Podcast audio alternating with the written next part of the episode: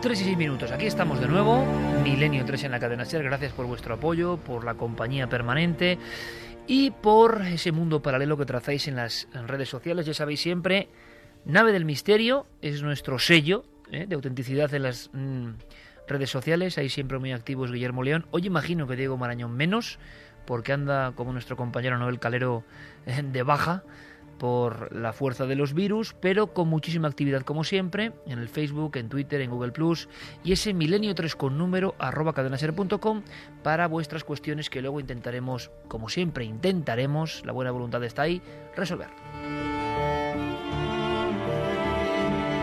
Es bueno empezar la hora con este mensaje de Fermín Agustí que a veces pues eso es como un impulso, ¿no? Es decir, me está interesando lo que estáis contando, más o menos, más o menos. Fermín Agustí, buenas noches. Buenas noches, Iker. Como comentabas en las redes sociales, en Twitter ya somos trending topic. Tienes detrás, ahí junto a Yerey Martínez, un, un, extraño paquete, ¿no? Tenemos una tarta, sí. Pero es de lo que imagino, bueno, luego, luego lo hablamos. Gracias, Fermín. Una pues sí. tarta que no hemos podido ni comer porque se nos ha atragantado después de lo sí. de la carne. Ahí fuera estábamos hablando de Mitcantecutli, de las tallas, de San Nicolás, de la extrañísima tradición española que nos podría sorprender y también poner los pelos de punta. En fin, lo que ocurre fuera. Y como ha sido el cumpleaños de nuestro compañero Javier Pérez Campos, que fue ayer, felicidades compañero. Muchas gracias. Eh, que es muy joven, es insultantemente joven realmente, pero ahí está, nos he traído un, como diría Chicho Peña Serrador, ¿no? Un, un paquete envuelto con una extraña piel. Pero bueno, luego lo desenvolveremos y os contaremos. ¿Qué vamos a hacer? Viajar al mundo de la alucinación, viajar al mundo de lo que está más allá del pensamiento ordinario. Empezábamos con un dossier la semana pasada muy interesante porque, resumiendo, Oliver Sacks, uno de los científicos de vanguardia, después de una revelación, con la vida en un pozo, con la depresión máxima, un libro le catapultaba de nuevo hacia la luz y empezó a investigar. Y su último punto de apoyo para saber algo más del ser humano y su misterio era la alucinación, contemplada de otra forma, casi como puerta, como última puerta, como pasadizo, para conectar con lo innombrable, lo luminoso, lo inefable. Y queremos saber más. Así que en estos minutos breves, pero contundentes, abrimos la compuerta de ese mundo que puede sorprendernos en cualquier momento. Yo creo que nadie está a salvo de una alucinación.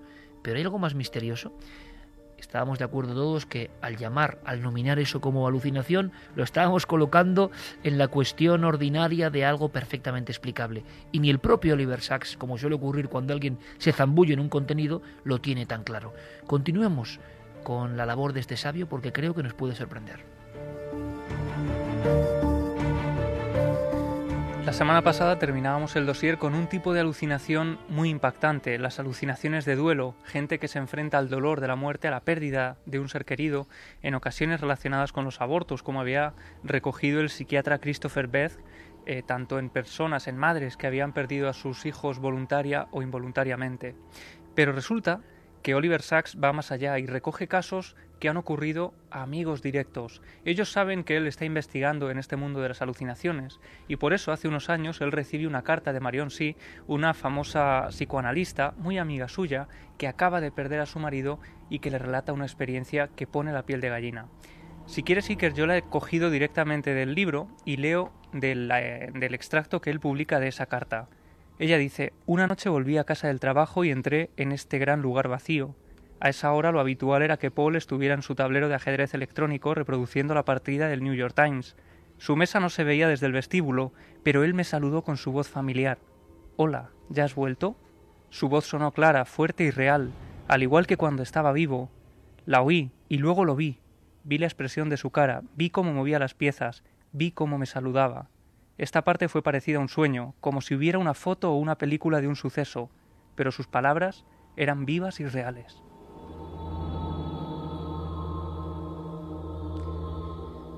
Y es que este tipo de visiones no solo están relacionados con el duelo con la pérdida de un ser querido, sino también con un síndrome muy, muy curioso que eh, Oliver Sacks y sus compañeros eh, bautizaron bueno, y conocen como el del cine del preso. Lo llaman así porque sucede especialmente en cárceles. Desde muy antiguo está eh, comprobado empíricamente que muchas personas que llevan meses e incluso años encerrados en pequeños habitáculos empiezan a tener y a sufrir alucinaciones de todo tipo. Sachs dice que la soledad y la oscuridad son factores que podrían estimular el ojo interior y no sabe muy bien si este, este cine del preso es efectivamente causa de la mente ante la soledad o quizá sea esa, eh, ese estado de soledad el que favorezca un contacto con algo que desconocemos. Pero aquí, compañeros, estamos hablando de algo que es característico desde la más remota antigüedad, ¿no? Es decir, los hablábamos fuera de santos paranormales, que es otro gran tema, por cierto. Eremitas, iniciados de antiguas culturas, de antiguos ritos, yo creo que, por lo que tengo entendido, buscaban siempre la soledad, la oscuridad, el aislamiento, y muchas veces, yo creo que se ha manipulado mucho todo esto, en lo de las drogas o los elementos psicotrópicos creo que no es tanto en la antigüedad como parece, aunque había, pero sobre todo la soledad y la falta de alimento parece que, bueno, promovían ¿no? el ver el otro lado. Y creo que eso siempre ha sido así, no sé si estáis de acuerdo conmigo, pero en los estudios que se han hecho, siempre, en cualquier religión, además, en cualquier creencia, se practicaba, por tanto, lo que estaba contando Javi, ¿no? Una especie de cine del preso sin cárcel, igual en una cueva, en una ermita, en un lugar cerrado. El aislamiento es indudablemente un, factor importante. Eh, fíjate, aquí tenemos, por ejemplo, eh, las órdenes religiosas silentes, las que hacen voto de, silencio, que es una forma de aislamiento psíquico, es decir, a pesar de que vivas tu vida en comunidad con el resto de, las personas, el eh, no recibir ni poder emitir comunicación alguna te deja de alguna forma encerrado dentro de tu mente. Pero eso mismo lo hacen los yogis en la India, lo hacen monjes tibetanos, es decir, efectivamente, del aislamiento, de la privación sensorial, sea del tipo que sea, eh, se puede sacar una especie de eh, interiorización o de volcarse hacia sensaciones que van más allá del universo de lo visible. Entonces lo del cine del preso que comentaba Javi me parece una consecuencia bastante lógica. Eh, fijaos que esto es una cuestión, digamos, un, una nota al pie en el dossier que es lo que está contando Javi, que es lo que importa, ¿no? Pero dicen algunos sabios, dicen que nunca como hoy el ser humano ha dejado de estar en silencio o escuchar sus pensamientos o estar en momentos de encuentros consigo mismo.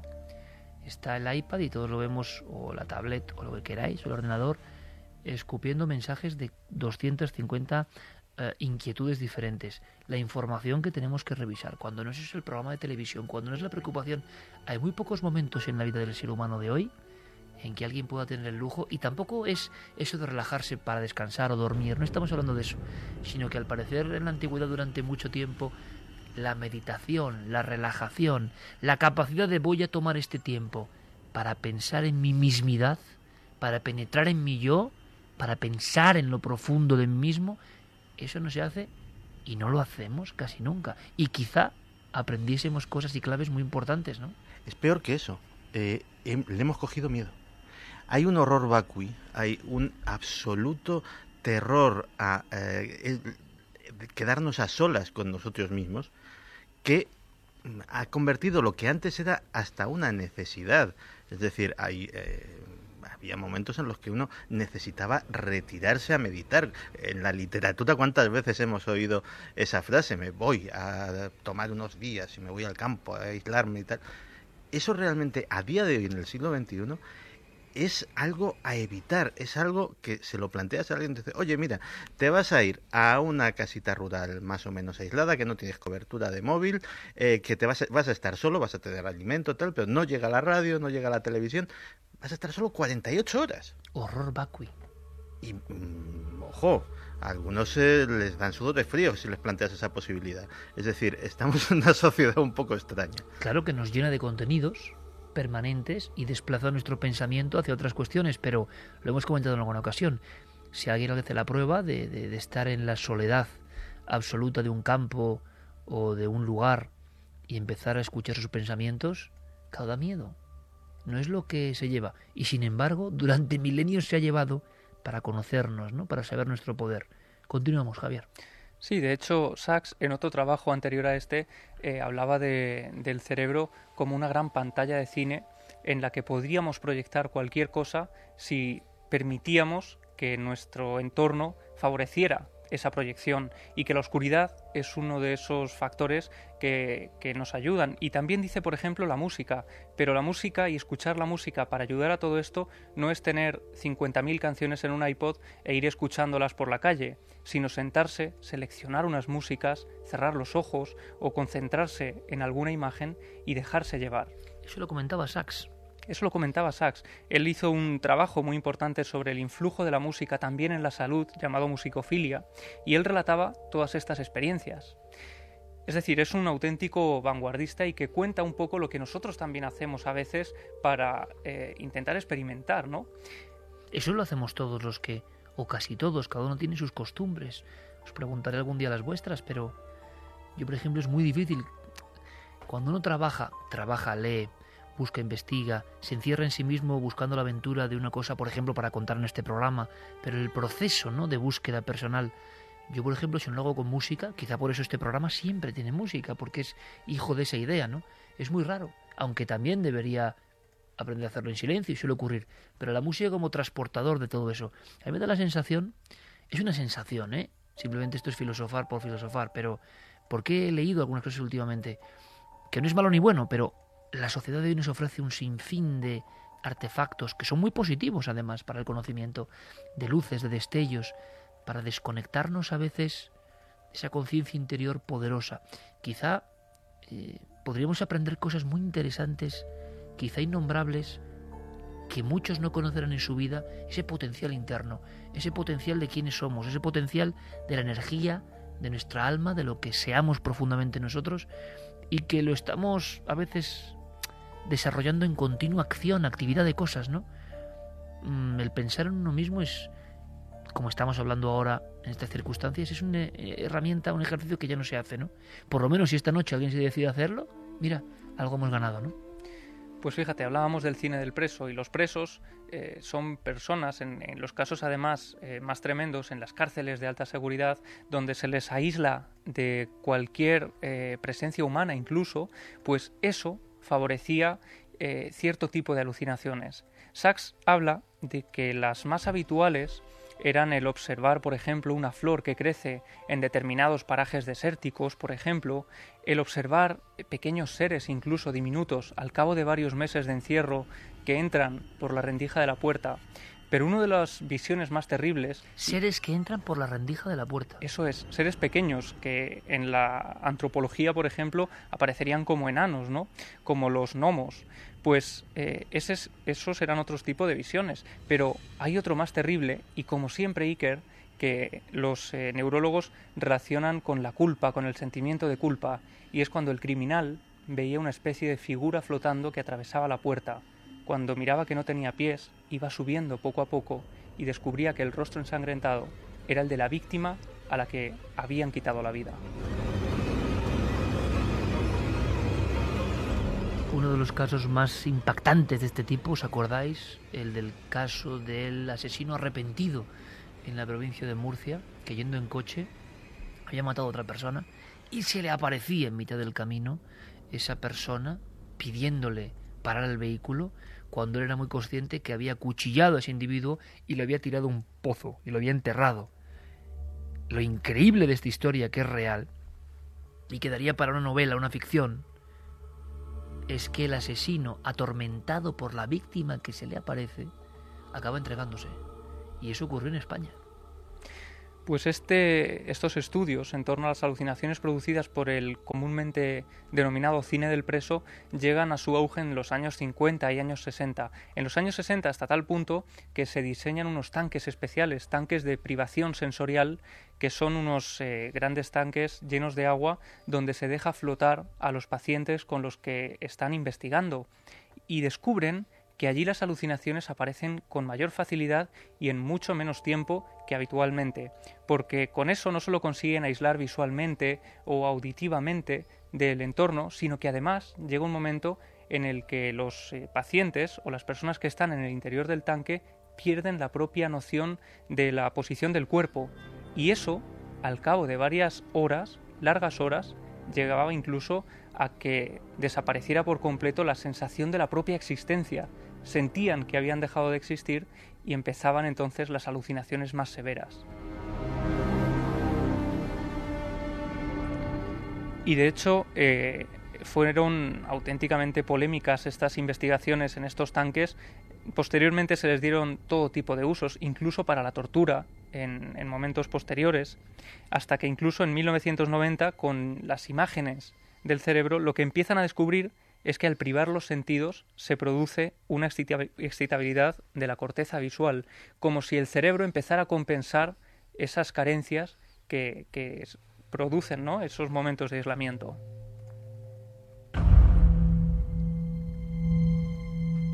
Pero Sachs continúa por el mundo de las alucinaciones visuales y habla de unas que son especialmente terroríficas y que producen una gran angustia en los testigos, que es la de verse a sí mismos, la de los doppelgangers, gente que está en los operatorios y que de pronto siente que sale del cuerpo, que es incapaz de regresar y se ve como si estuviera flotando desde el aire y que son capaces, a veces incluso, de describir escenas a las que ellos no han asistido.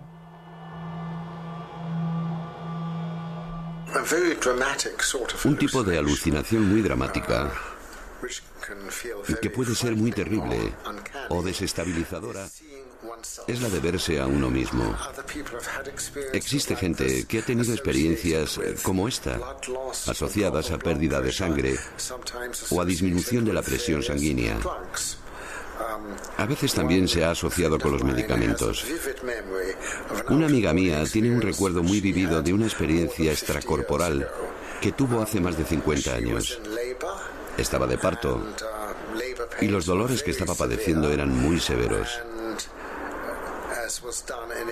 Tal y como se hacía en Inglaterra hace 50 años, le ofrecieron algo de heroína para el dolor. Consumió la heroína y mientras hacía efecto, le pareció salir de su cuerpo hasta una esquina superior de la sala de partos.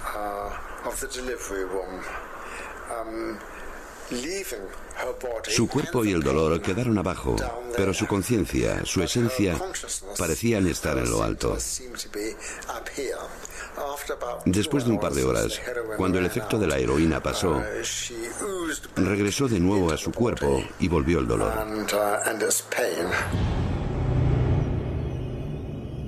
Es una visión mm, repetida, ¿no? Y tomada a veces como desdoblamiento, pero también había visiones, si no me equivoco compañeros, eh, catalogadas de ver al doble. Verlo directamente, por ejemplo, de frente avanzando hacia ti en una multitud. Y esas sí que tienen que ser terroríficas. O, con ese nombre alemán, Doppelganger, ¿no? Ver a alguien, otros están viéndote y realmente tú no estás en ese lugar, ¿no? Están viendo, como decían antiguamente, los fantasmas de los vivos, podría ser. El intruso. Un intruso. Pues eh, Oliver Sacks va también más allá y no solo se quedan las alucinaciones visuales, sino que investiga, por ejemplo, en las alucinaciones olfativas, los olores fantasmas que existen. Olores fantasmas. Efectivamente, personas que por un golpe en la cabeza, por ejemplo, él dice que es muy fácil perder el sentido del olfato porque los tractos olfativos se encuentran eh, muy cerca de la base del cráneo y que un ligero golpe en la cabeza, pero en una zona muy concreta, puede hacer que pierdas para siempre, eh, para siempre ese, sentido. ¿no? Y él habla de un paciente que por una fuerte herida en la cabeza, una gran herida, pierde el olfato dice que su vida es muy pobre, como una vida gris, donde ya no puede oler absolutamente nada, y de repente un día, unos meses después, mientras él está preparando café, nota que el café eh, llega a su nariz, como si lo estuviera oliendo. Eh, totalmente alucinado y sorprendido, corre a por su pipa, la que echa de menos, la enciende y descubre sorprendido que puede oler también la pipa. Sale a la calle, está oliendo absolutamente todo, así que, eh, completamente emocionado, acude a ver al neurólogo y cuando éste le hace las pruebas, se queda sorprendido porque no observa ningún signo de recuperación. Ha tenido una alucinación exacta. Eh, eso ocurre, bueno, desde luego, pocos elementos como los olfativos para reconectar con momentos, ¿no? Era la, la famosa Magdalena de, de Proust, ¿no? Que decía que le reconectaba con la infancia. Claro, y si hacemos una encuesta con nuestros amigos oyentes ahora mismo, ¿cuántos olores de pronto uno hace clas y está directamente a los siete años. Pero no es un recuerdo, no es que te has teletransportado, ¿verdad? Y no se ha ocurrido lo de volver a oler una cosa de la infancia que igual habían transcurrido 30 años y tener la conciencia absolutamente fidedigna de que era lo mismo.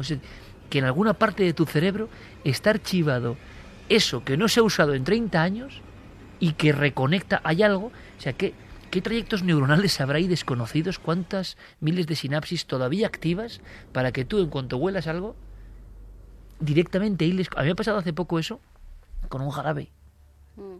Con un jarabe concreto que yo tomé de niño y que al, al olerlo directamente, o sea, hay, hay, algo todavía en la captación de los sentidos y el cerebro que no entendemos del todo, ¿eh? o que nos parece prodigioso, ¿no?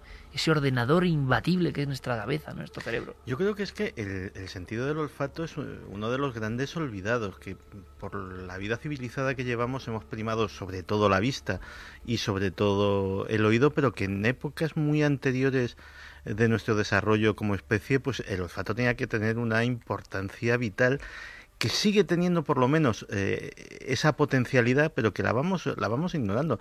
Yo sobre el olfato aprendo mucho de mi perro, como todos los que tenemos perros.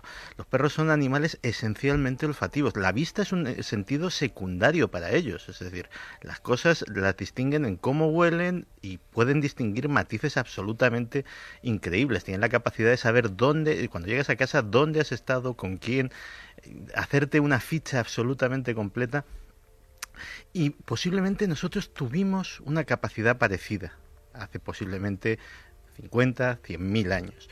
Eh, que, el, que el olfato sea tan evocador, además es evocador de una forma salvaje.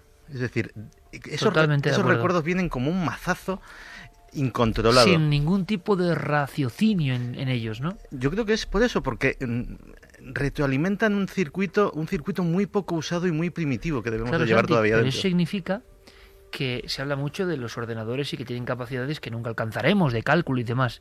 Pero ¿qué potencia tiene nuestro cerebro? De cara también a la visualización de alucinaciones o cualquier otra cosa, cuando en un milisegundo que tú hueles algo, se ha despertado un área que tiene una superficie dentro del cerebro, pero ¿y cuánto tiempo lleva inactiva?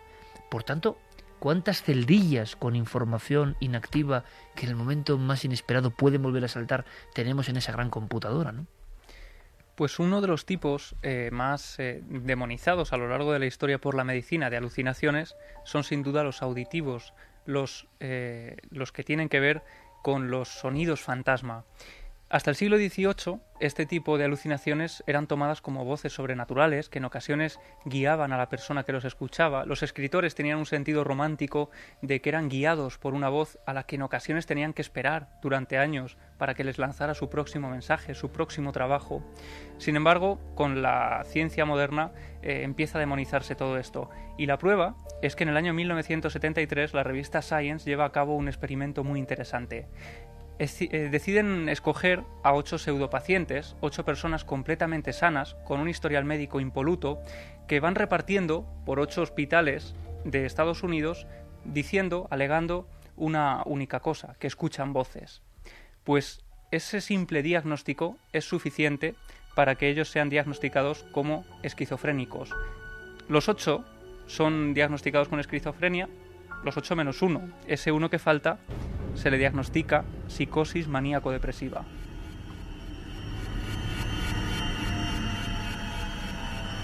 Y dice Sachs que este experimento de la revista Science pone de manifiesto que la sociedad en general está corrompida por la creencia casi esquemática de que oír voces significa locura. Y de hecho, el propio título del artículo es, eh, bueno, yo creo que muy gráfico. Dice acerca de estar sano en un medio enfermo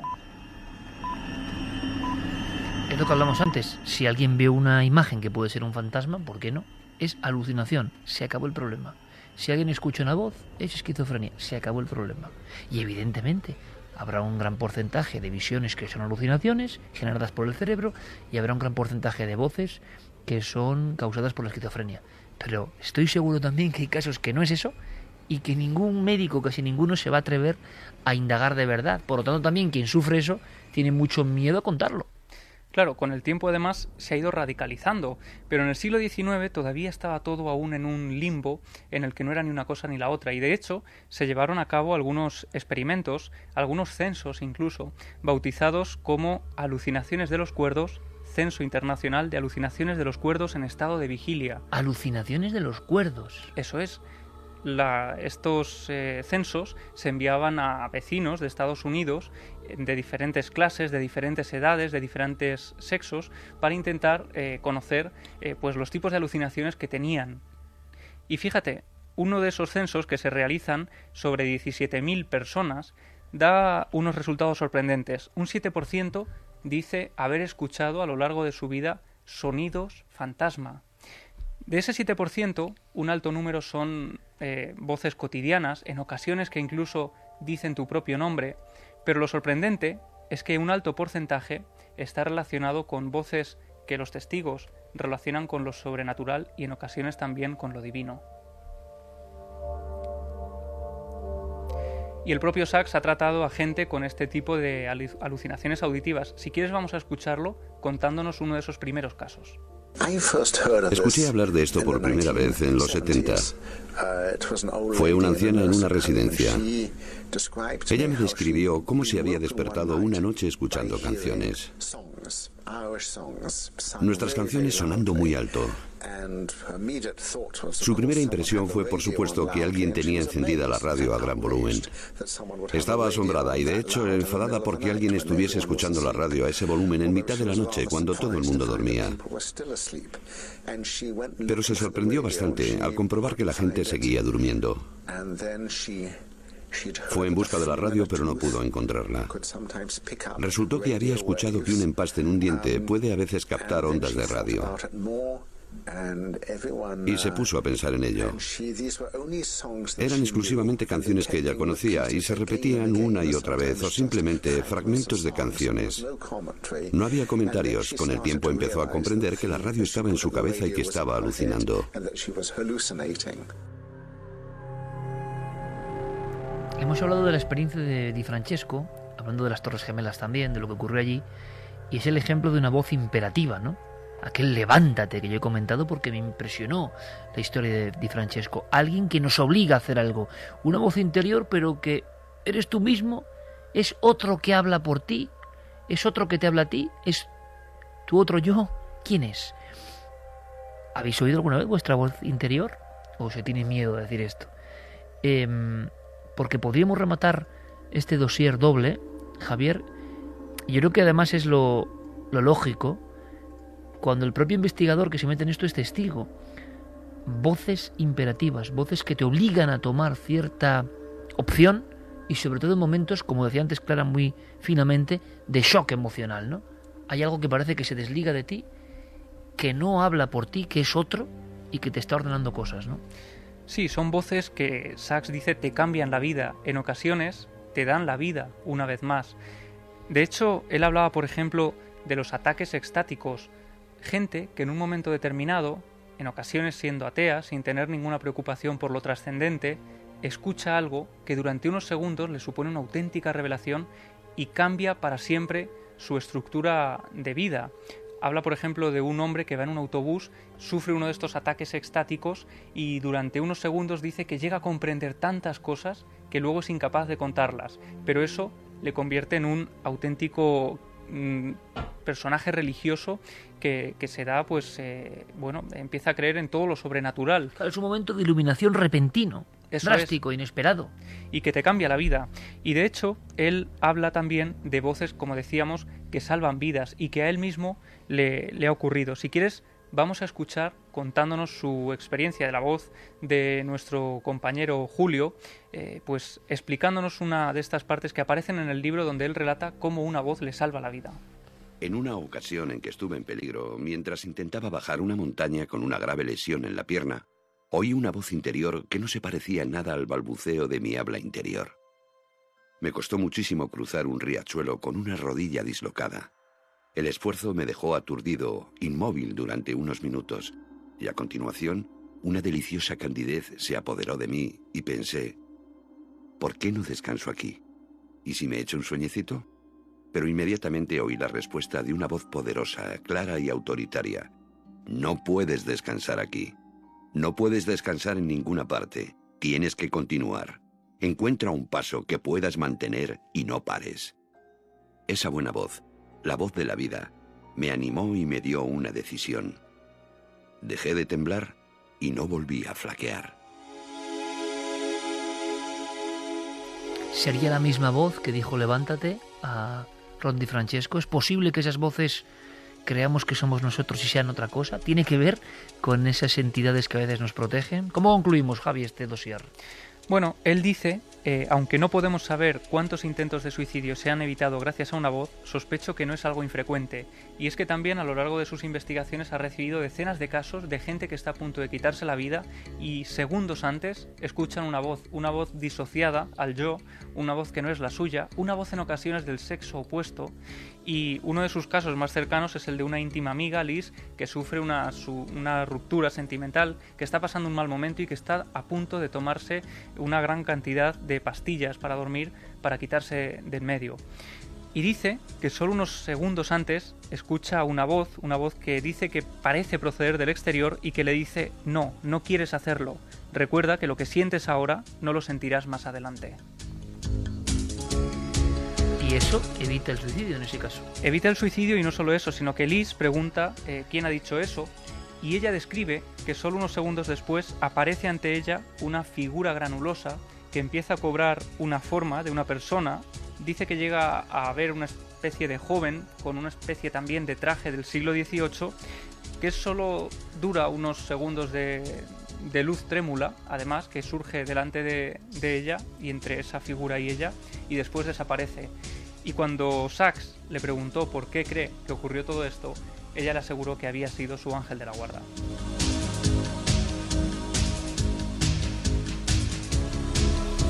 Hablaremos de estos personajes porque desde luego están en la frontera de lo científico, lo religioso y lo paranormal y creo que será un buen dossier. Vamos ahora con vuestras preguntas, vuestras cuestiones. Milenio te responde, ya sabéis que hay un buzón, milenio3 con número arroba cadenaser.com. Creo, por lo que intuyo y he podido sondear, que hay algunas bastante complicadas. Vamos a ver si podemos dar alguna respuesta. Buenas noches, amigos milenarios. Es un placer saludarlos desde San Pedro Sula, Honduras, en el corazón de América Central.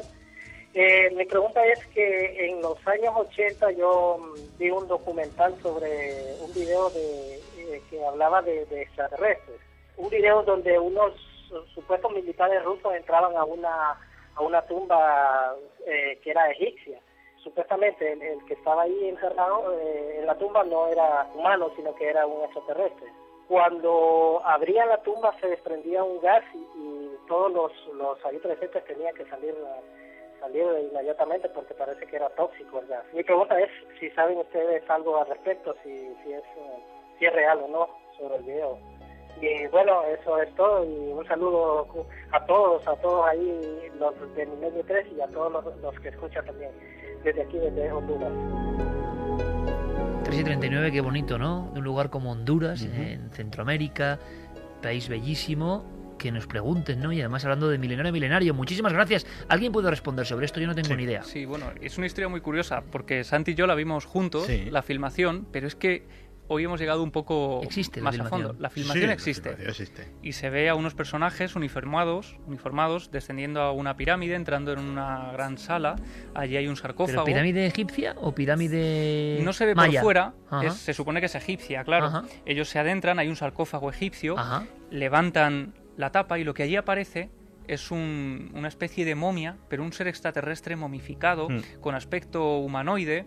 Los eh, personajes, supuestos miembros de la KGB, empiezan a fotografiarlo y de repente aparece un gran humo que hace que todos salgan de allí despavorido. Y la siguiente imagen es unos personajes vestidos con trajes especiales eh, con un contador Geiger. Es un peliculón, ¿no? es un peliculón.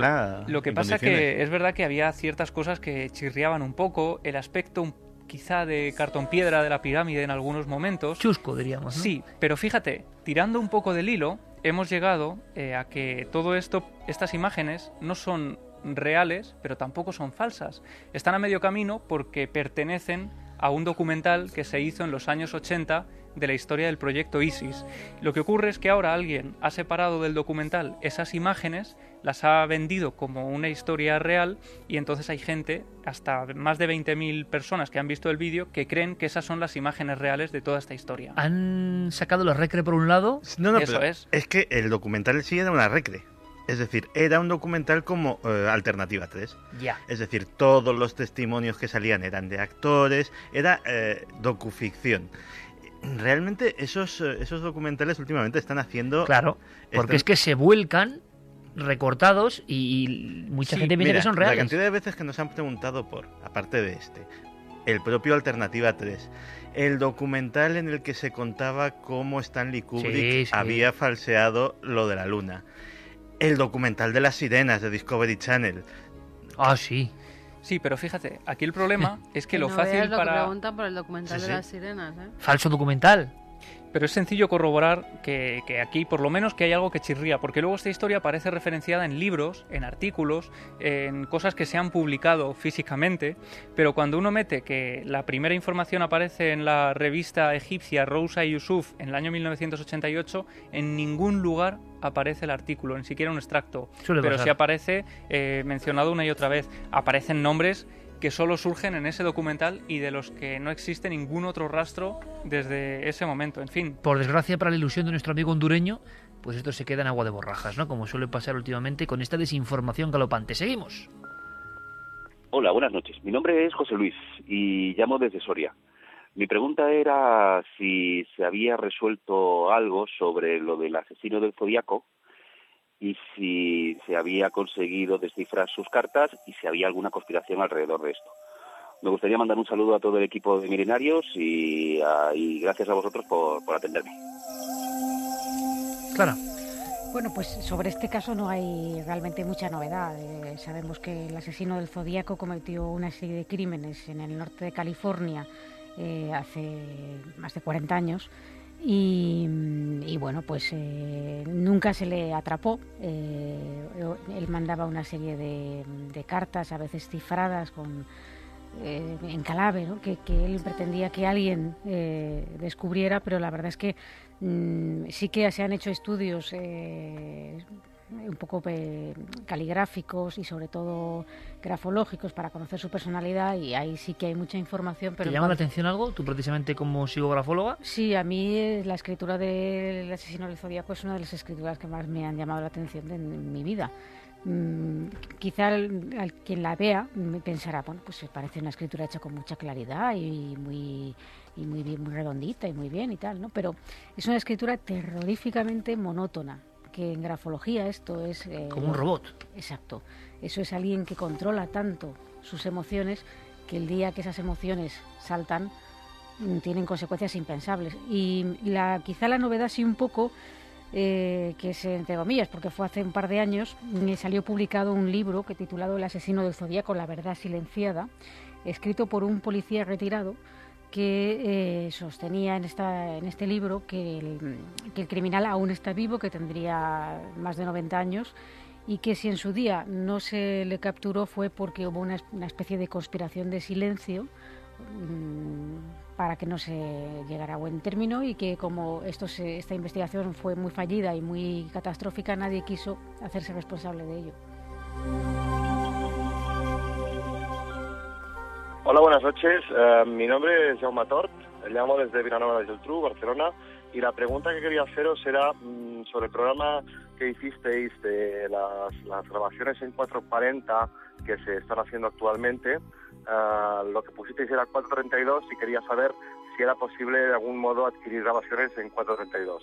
Gracias.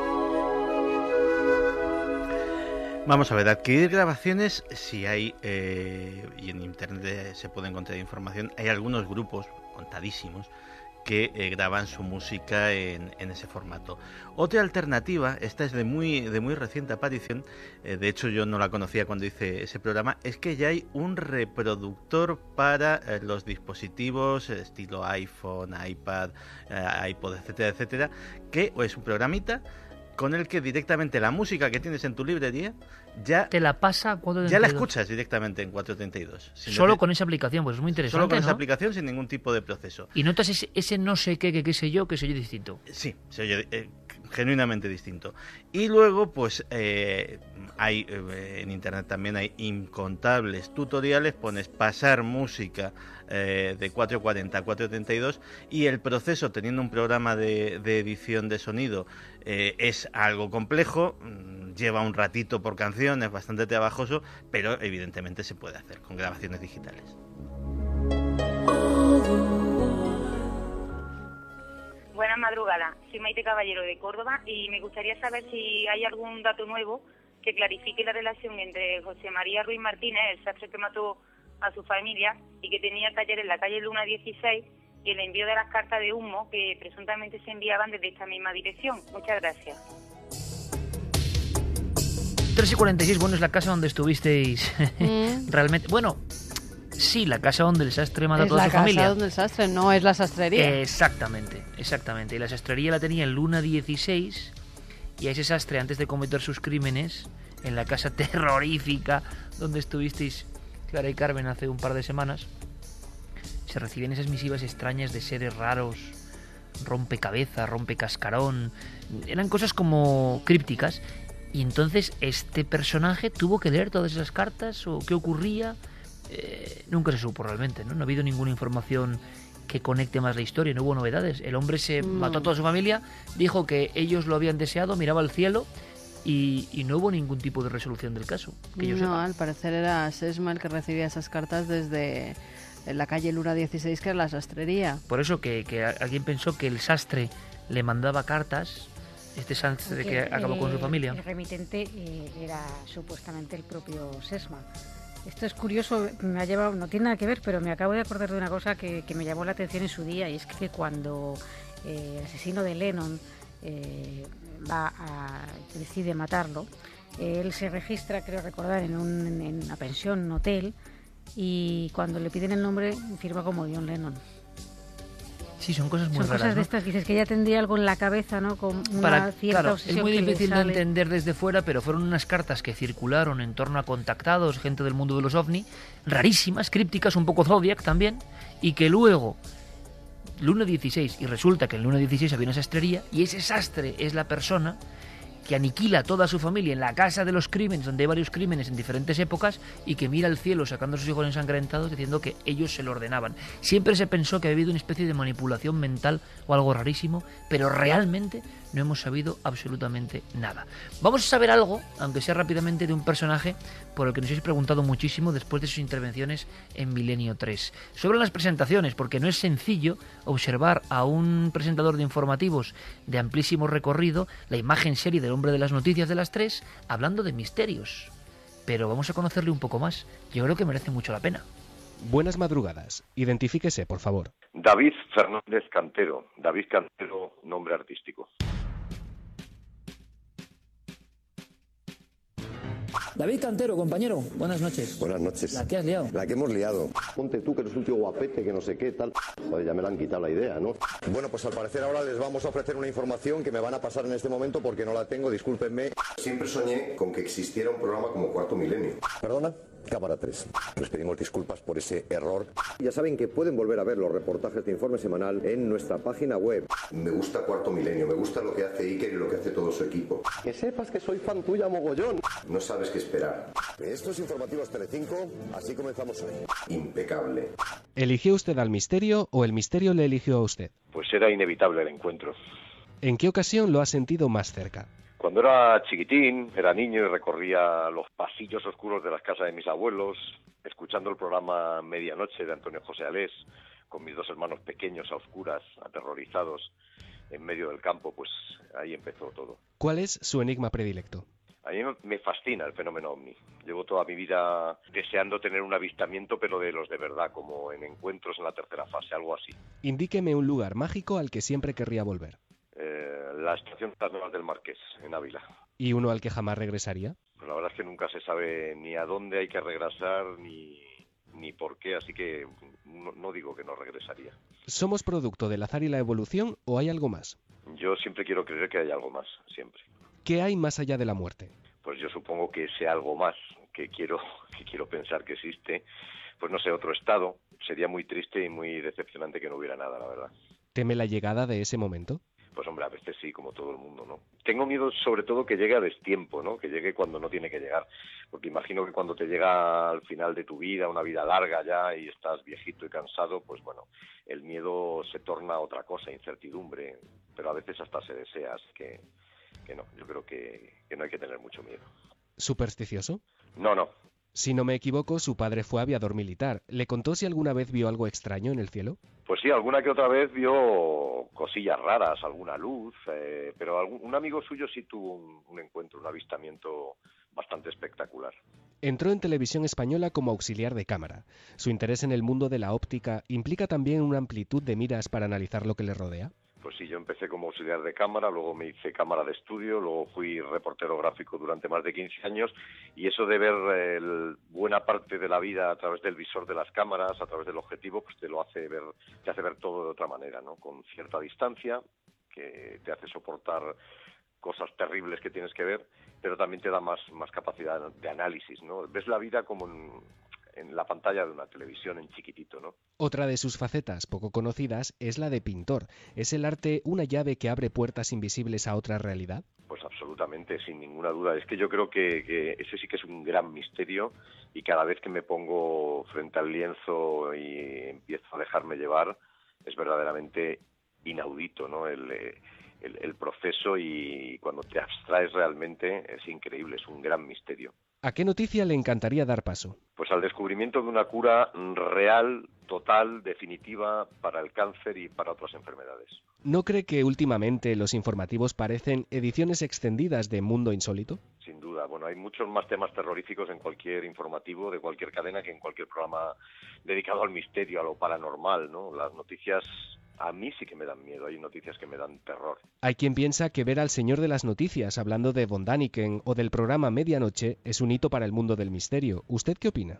Hombre, yo no, no creo que sea un hito, hombre, puede ser que es curioso, ¿no? Pero bueno, detrás de los señores que damos las noticias hay personas, somos como todo el mundo, tenemos aficiones diferentes y entre las muchas que tengo yo, pues están estas cosas, ¿no? ¿Qué nos vamos a encontrar en el viaje de Tanaka? Pues lo primero, un país tan lleno de misterios y, y enigmas, un país tan desconocido como Japón, ¿no? También hay mucha esperanza y ganas de vivir, de descubrir cosas, un gran enigma y a lo mejor también un, un gran amor. ¿En qué cree David Cantero? Yo creo absolutamente en el esfuerzo, en la perseverancia en- y, por encima de todo en el amor por mis hijos y por mi mujer y mi familia. ¿Cuál ha sido el fregado más grande en el que se ha metido? La tarea más inmensa que conozco en el mejor sentido de la palabra o el mayor fregado que, en el que me he metido sin duda es, y el que supera a todos, es el- la tarea de ser padre y además hacerlo bien. Es, un- es una tarea muy complicada e inmensa. Yo creo que ese es el mayor fregado en el que me he metido. Si piensa en su infancia, la imagen que aparece en su memoria es... Bueno, pues a un chavalín muy inquieto, muy travieso, correteando por el campo, subiendo a los árboles, a los riscos, jugando entre las vías del tren, inventando siempre juegos nuevos, haciendo trastadas. Así era yo. ¿A quién le encantaría haber conocido? Pues al pintor Paul Klee, por ejemplo, ¿no? Entre otras muchas personas interesantes que ha habido en la historia. ¿A qué tiene miedo? Pues a que le pueda suceder algo malo a mis hijos. Ese es mi único miedo de verdad. Un libro y una película. Uf, entre miles de libros te elegiría uno que me encante, que recomiendo vivamente, que se llama Crónicas Marcianas, de Ray Bradbury. Ray Bradbury tiene montones de libros maravillosos. Y una película, pues Horizontes Perdidos, de Frank Capra. También entre miles de películas que me encantan. Un pintor y un músico. Pues volvemos a Paul Klee, que es mi pintor favorito, y un músico, Thomas Newman. Acabemos con un vicio confesable. Pues sin duda alguna, el judo. El judo es mi, vicio más sano y más confesable. Es más que un vicio, es una pasión. Mm, A mí me encantan las artes marciales. Soy judoka y, y pocas cosas me gustan más que, que meterme en el tatami y, y compartir con mis buenos compañeros un entrenamiento y unos cuantos randoris, unos cuantos combates. Me lo paso de maravilla haciendo judo. Gracias por su colaboración. La identificación ha sido completada con éxito. Desde este momento puede considerarse de forma oficial y por méritos propios uno de los nuestros.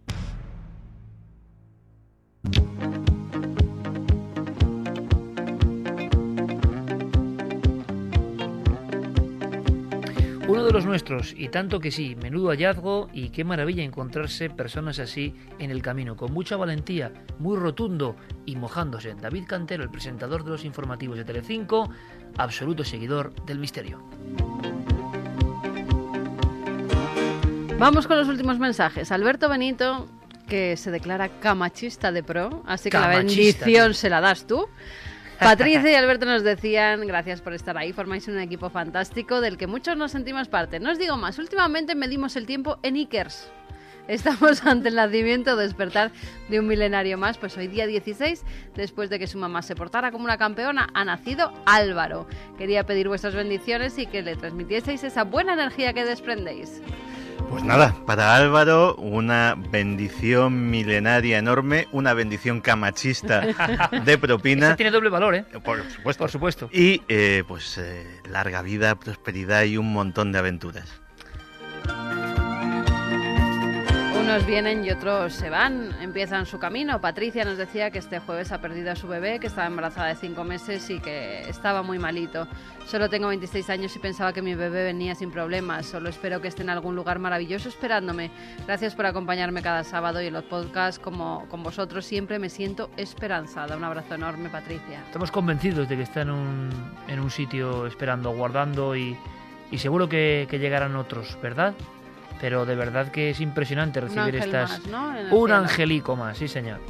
Jesús nos dice que hoy ha fallecido también su abuela y que nada le haría más ilusión que le diéramos el pésame en la radio. Pues nuestro sentimiento hacia Y con esta música, que es importante porque siempre es pensando que es la siguiente aventura, que nada se ha acabado, que todo continúa.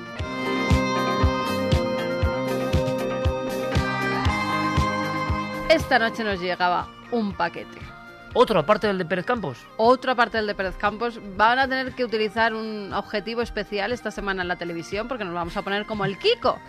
Porque Antonio Corral Gómez, que es gerente de panaderías agrupadas de Caspe, nos ha mandado esas tortas de balsa de las que hablábamos cuando un día Javier Sierra nos la trajo. Bueno, nos da un pequeño tirón de orejas porque dice que no son de Alcañiz, que son de Caspe, de Culpa Zaragoza. mía, es verdad, es verdad. Y que por eso nos manda dos pedazos de tortas para que nos acordemos y unas buenas magdalenas para mojar así Mira, por la le- mañana. levanta el brazo Lloré diciendo, ¡Ey! Bien, Eres ¿no? son mías. Unas Y con además- chocolate. Y además nos cuenta pues cuál es la historia de la torta y que la siguen haciendo como en la antigüedad, incluso la meten en el hornico de leña y todo, y que, que está de muerte. Pero claro, es que el error fue por Javier Sierra, que venía de Teruel y como él es turolense de pro y siempre hace patria, y nos dijo que la torta de balsa pues la traía de allí. Entonces, claro, nosotros hicimos casi un programa monográfico sobre este postre tan ancestral y que agradecemos Sa- como todo lo que nos enviáis. Saludar también a Leandro Romero, que nos saluda desde Corrientes, en el noreste de Argentina, que nos ve, nos oye siempre. Natale, Asun y Leo, una perrita que acaban de adoptar, que también le demos esas bendiciones milenarias también a los perritos, pues ahí las Pues tiene. aquí para todo el mundo Perrita esta además música. preciosa y adoptada, os va a querer como, como vamos, como ella sola. Y un maquinista que nos va escuchando mientras lleva el tren. Qué fantástico. De verdad, estamos contentísimos de bueno, servir a tantos sueños de madrugada ya. 3 y 58 minutos. Nosotros vamos marchando y os convocamos a todos. ¿eh? No puede faltar nadie para la próxima semana en 7 días. Mañana de momento, Santiago Camacho, eh, el pope de los camachistas, a las 10 y media. A las diez y media, pero de verdad. es De decir, verdad. Sin retraso. Que nos jugamos el tipo, como siempre. Nosotros siempre en la cuerda y peleando con todo, con quien haga falta. Y mañana hay un montón de cosas. Mañana hay un debate fuerte, con Jesús como protagonista. Casi nada. Jesús y las mujeres. Veremos qué sale de ahí. Santi, como siempre, gracias, compañero. Un abrazo hasta la semana que viene. Gracias, Fermín. Gracias, Geray. Gracias a Don Diego, a Noel, a Guillermo, a todos. Gracias, Clara. Hasta mañana. Hasta mañana.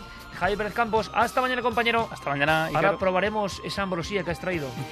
que no es de carne humana. No, como no. Mañana nos vemos, diez y media, cuarto milenio.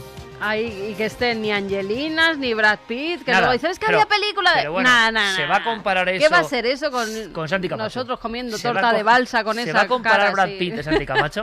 Sed muy felices, amigos. Hasta la próxima.